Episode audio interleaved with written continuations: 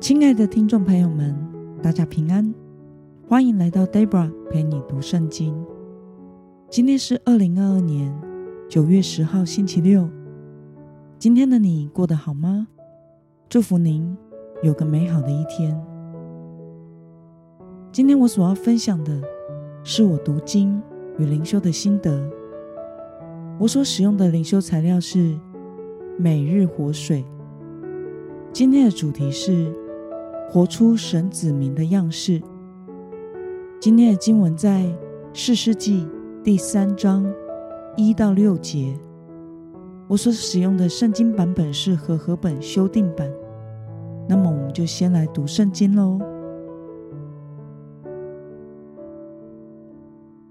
耶和华留下这些国家，为要考验所有未曾经历。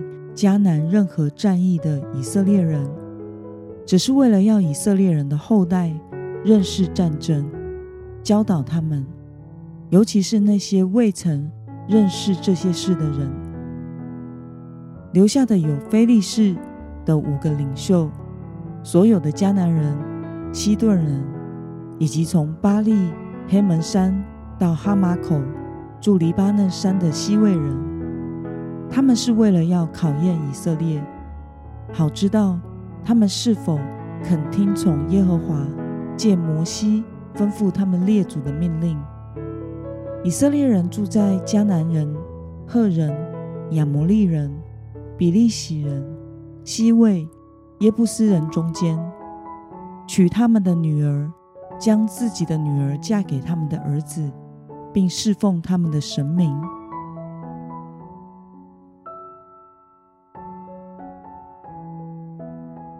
让我们来观察今天的经文内容。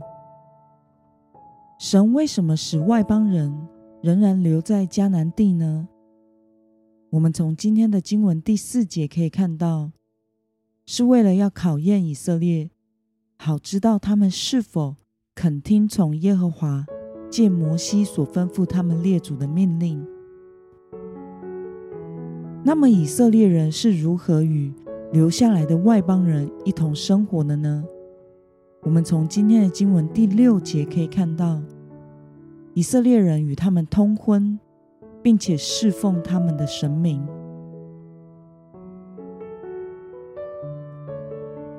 让我们来思考与默想：以色列人为什么与外邦人通婚，并且侍奉他们的神明呢？在今天的经文一开始就提到了，士师时代的以色列人是不知道战争的人，也就是他们并没有经历过上帝带领以色列人出埃及，并且征服迦南地的过程。他们没有吃过苦，不知道他们现在可以成为自由的民族，拥有自己的土地是何等的幸福。他们不纪念上帝的恩典。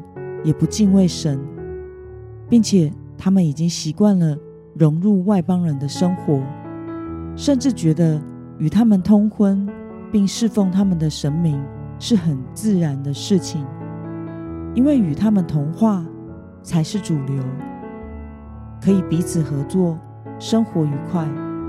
但是如果要活得与他们不一样，却会失去许多的资源，要自己民族辛苦的。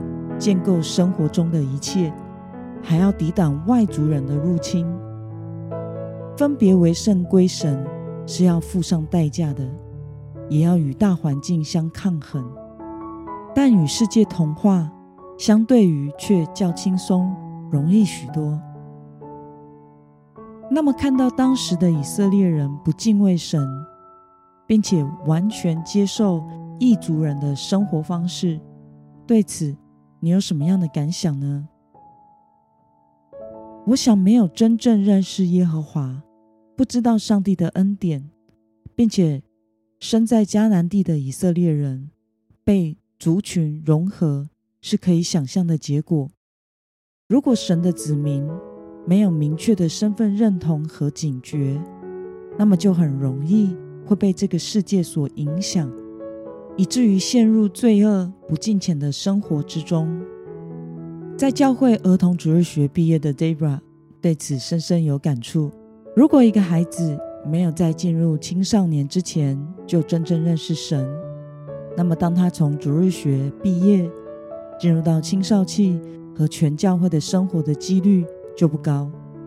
如果一个孩子在中学时，我们没有教导他认识神、爱神、跟随神、侍奉神，甚至有时父母亲也陷入在社会升学主义的价值观之中，要孩子可以为了补习而放弃来教会，那么这个孩子就会渐渐的淡出教会的生活圈，很难继续接受到信仰教育和建立与神的关系。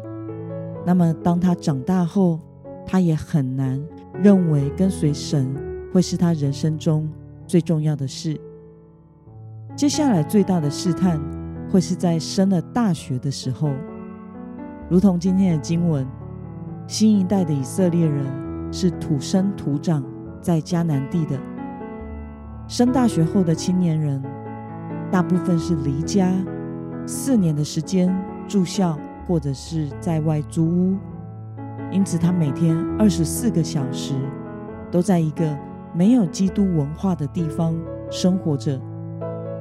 究竟是他会成为这世上的光和盐，有影响世界的能力，像光一样发出温暖，照亮周围的人；或者是他会被这个世界所同化？这会是人生的一大冲击，也考验了。他是否真正认识神、跟随神与神的关系？身为基督徒的身份认同与使命是否建立的稳？我们不得不承认，有许多在教会中成长的孩子，念大学后就不去教会了，渐渐失去信仰；但也有少部分的孩子，在念大学后，周末仍然维持教会的生活。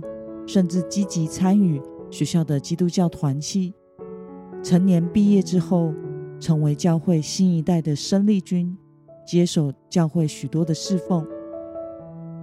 这么大的人生方向的差异，都在于他是否真正的认识神，以至于爱神。他的生命根基是否在耶稣基督里？因此，有活出基督生命。复兴福音的神国使命，求主帮助我们，使我们能够不遇见试探，有警醒的心，在面对这个世界的诱惑的时候，能倚靠主，活出分别为圣的生活与生命样式，避免被这个世界同化。那么，今天的经文可以带给我们什么样的决心与应用呢？让我们试着思考，在面对世界价值观冲击或是各样的诱惑的时候，我们要如何活出基督徒的信心样式？今天你正在面对需要克服的诱惑又是什么呢？你需要怎么做呢？让我们一同来祷告。亲爱的天父上帝，感谢你。透过今天的经文，使我们明白，如果神的子民没有明确的身份认同与警觉，就很容易被这个世界所影响，以至于陷入罪与不见浅的生活之中，远离神。求主帮助我们，能谨记自己是神国子民的身份，时常的来到你面前，与你亲近。活在你的里面，以至于圣灵帮助我们活出与世界有所分别的生命样式。奉耶稣基督得胜的名祷告，阿门。